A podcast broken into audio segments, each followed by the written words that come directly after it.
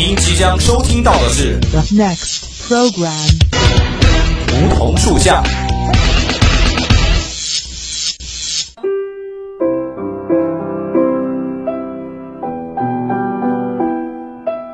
站在夏天的尾巴上，我们彼此相识；在乍暖还寒的春天，我们彼此温暖。俯身拾起一片梧桐树叶，拭去岁月的灰尘，看那生命的脉，看那生命的脉络。偎依在梧桐树旁，听听沙沙树语，倾诉我们的心声，我们的心声。梧桐树下，与你牵手，不再放开。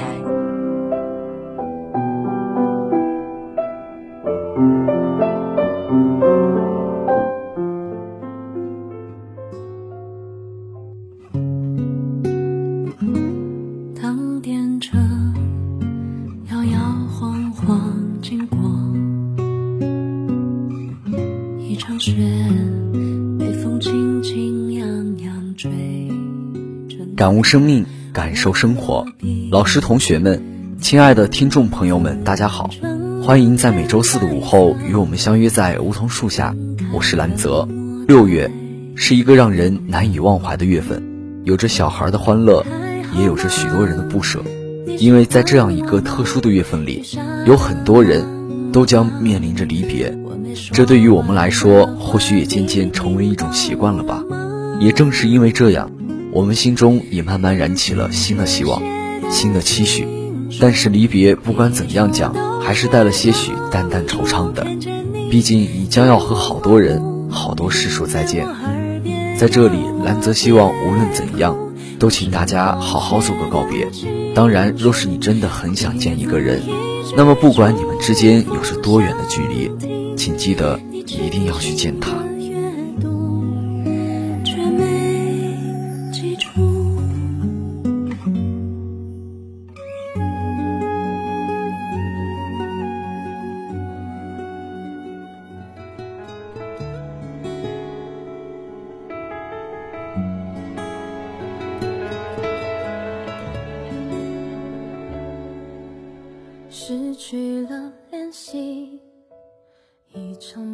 看过薛小禅的《当与君相见》，便觉得这世上真的有一个人，犹如灵魂外的另一个自己，见面不语便洞悉一切。这样的人，怕是此生仅有一个，既难得又珍贵。虽然道路艰险，前行的脚步难免迟疑着、顾虑着，一停再停，可我们的心一直在奔赴着这场相见。我听过这样的一个故事。一个女孩爱了整整十年，从十六岁遇见，她就一直跟着自己喜欢的人，一起念完高中，考上同一所大学。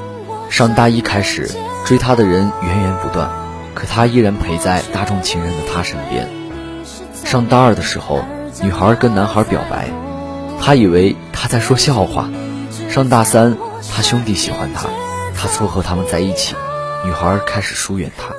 女孩打算到另一个城市去生活，谁知他却突然跑去抱住她说：“别走。”最终，女孩选择为他留下。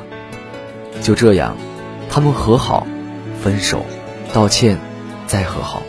工作之后，朋友们陆陆续续的结婚了。他有一天却带了一个女人回家。那晚，女孩就坐在客厅，听着他们所有的暧昧声音，然后同意了分手。他刚消失时，男人不在乎。觉得他会自己回来，直到一天天过去，身边的所有物品、所有气息、所有回忆都在提醒他，原来他对自己如此重要。他回两个人曾经住过的地方找他，屋子里已蒙上一层厚厚的灰尘。后来，男人接受了父亲安排的婚姻，可是女儿依然渺无音讯。婚礼那天选在圣诞节，他记得女孩以前曾经对他说过。希望有一天雪能落在他们头上，这样两个人就会一起到白头。他记得自己嗤笑他好久，他逃婚了，疯了一样想见他。女孩终于托人捎信回来，男人以为她后悔了，可是问过捎信的人才知道，他已经胃癌晚期，在圣诞节晚上永远离开了。他颤抖着打开那封信，看见他娟秀的字迹。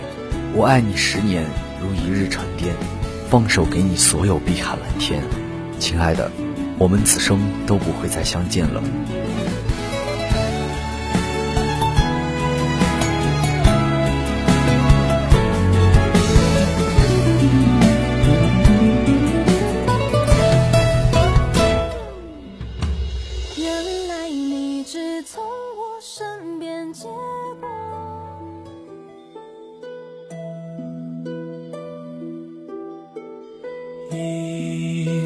粒沙埋在冰雕上，总让心开出花，芬芳的沙哑。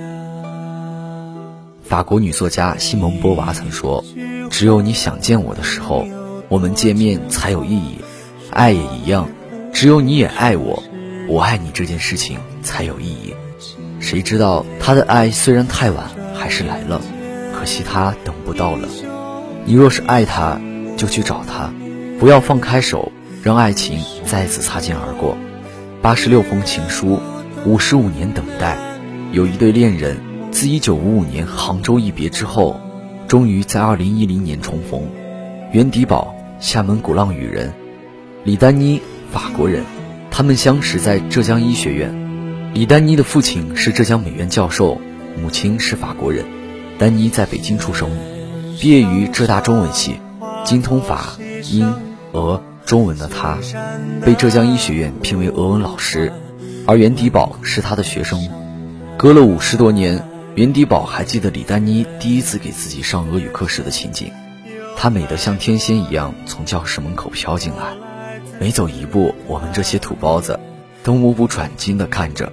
在学校里，成绩优异的袁迪宝和丹妮老师相处得很好，互生好感，甚至相恋。但是袁迪宝一直有一个心结，直到两年后才跟丹妮说出来。原来在入校之前，袁迪宝已成家。知道实情后，丹妮不愿意伤害另一个女人，她忍痛回国，从此未嫁。后来袁迪宝发妻离世多年后，在儿媳的鼓励下，他写给了丹妮一封信。很快，丹妮回了信。二零一零年，丹妮在八十五岁时与袁迪宝重逢，并且披上了婚纱，成为袁迪宝的妻子。从此，两人一直都没再分开。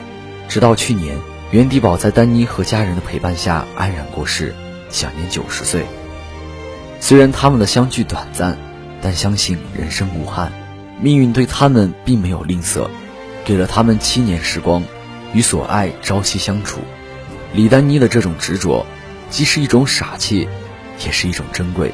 然而世间有几个人愿意为对方空耗一生，又有几个人有那么多时间可以等待？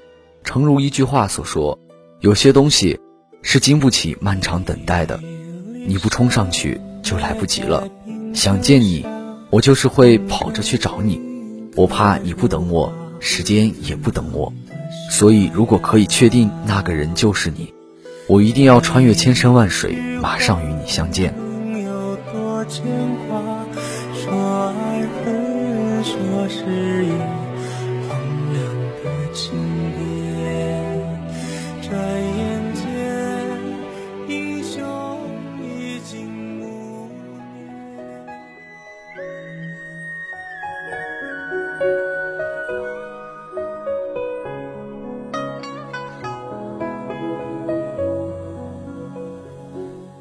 雨后江岸天破晓，老舟新客知多少？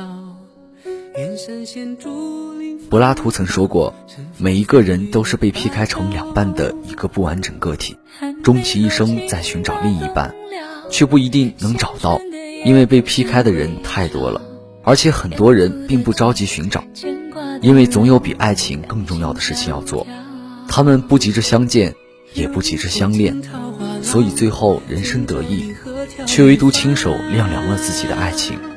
可是有这样一对鸟儿的故事很感人，他们认准了自己的另一半，就执着为对方守候着，异地恋十六年，男的那只每年跨越一万公里，去跟自己爱的那只鸟见面。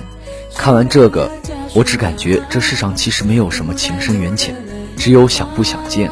一九九三年，在克罗地亚的一个小镇，一个老人救回一只重伤的白鹳，但是鸟儿的翅膀废了，再也不能飞到天空。于是老人收留了它，把它当成女儿一样，并给它起了一个名字叫马蒂娜。八年后的一天，老人发现他的马蒂娜恋爱了，新谷也被他称为大 K。两只鸟腻歪在一起，很快有了小宝宝。大 K 不停地叼回很多的鱼，养活全家。好景不长，秋天孩子们飞走，寒冬到来，大 K 自己也走了，马蒂娜又孑然一身。大 K 离开以后，老人心里暗自责怪大 K 的薄情。谁知第二年早春的一天，老人一大早就发现大 K 回来了。长途跋涉的大 K 很疲倦，但他回来就执意把老人喂给他的鱼叼给自己喜爱的马蒂娜。后来老人才知道，作为候鸟，迁徙是一种本性，冬去春回，体内磁场加上本能驱使，它们必须在严冬到来之前飞走。大 K 没办法抵抗自己的本能，可是他选择在冬天到来的最后时刻离开，在春天最早的时候赶回来。每一年大 K 要走的时候，马蒂娜总是闹别扭，大 K 就独自在附近的杆子上站一天。后来马蒂娜也变得坚强，整日在屋顶守候。每一年他们都送走一窝小白鹳，然后分别半年。同样的情节，整整上演了十六年。据说。世界上最长寿的白鹳活了三十九年，也就是说，大 K 这半辈子都用来飞向自己心爱的那只鸟。信者得爱，所谓不期而遇的美好，从来不是偶然。唯有两个人都有信仰，才有可预见的未来。像马克·李维在《与你重逢》中，你进入我的生命，就像繁华总会怒放，夏天终于来临。我喜欢你，期限是一生，浮世万千，无爱有三。日月与卿，日为朝，月为暮，卿为朝朝暮暮。也许陆游负了唐婉，胡兰成负了张爱玲，李叔同负了学子，徐志摩负了发妻，总还有人值得我们追出去。就像大 K 为了马蒂娜做的那样。记得《东京爱情故事》里说：“假如我望见了那个人的背影，我会披荆斩棘的去追，脚扭伤了，跳着也要去追，下着最大的雨。”扔下伞也要去追，感觉要是冲不上去就来不及了。有时候命运很奇怪，有人总觉得自己用不起香奈儿，一生倾慕却从不买一瓶回来，只管慕名唠叨，也不去看价，同时又血拼那些林林总总的劣质货色，不留余力的把那些我们不认识的杂牌喷得满身刺鼻，只是不敢去触碰自己真正所想要的东西，而我不是。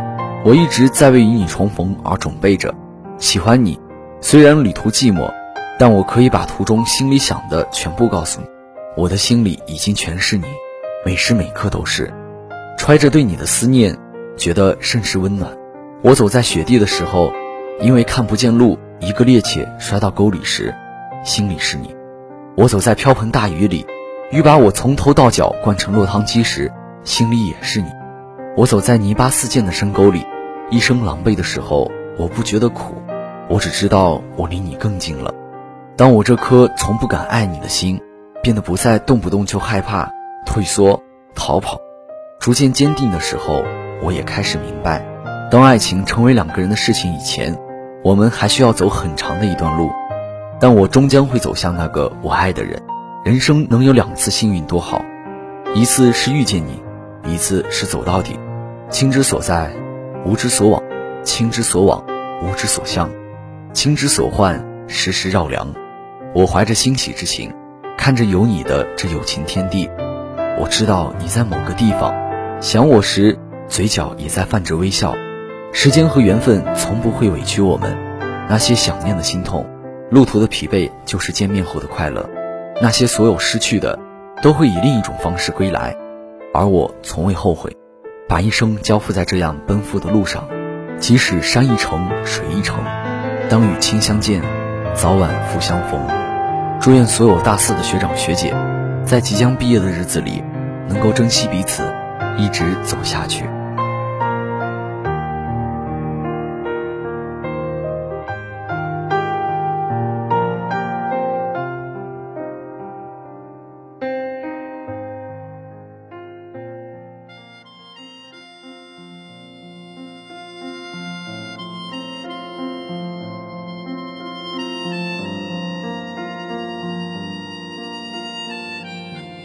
好了，今天的梧桐树下到这里就接近尾声了。